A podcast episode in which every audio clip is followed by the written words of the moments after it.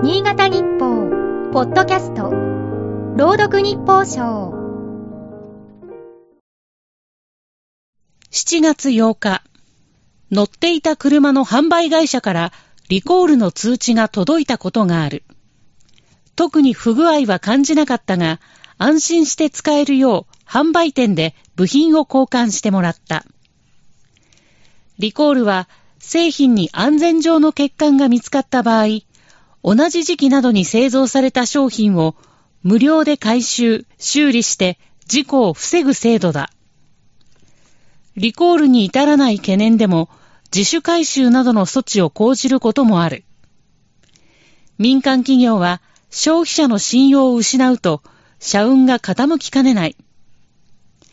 それに引き換え、政府はトラブル続きのマイナンバーカードの運用を続けている。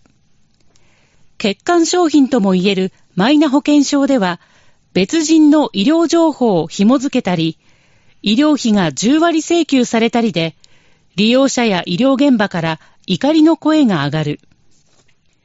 政府の個人情報保護委員会は、デジタル庁に立ち入り検査する方針だが、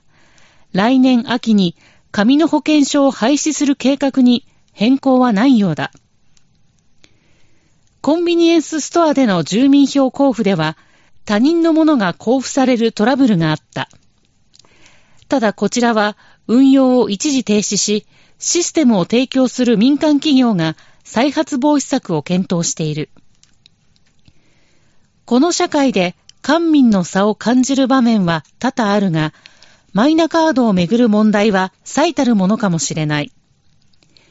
まさか、お上の特権とばかりに大方針を変えずとも許されると思っているわけではないだろう。そういえば、岸田文雄首相は、先の国会で、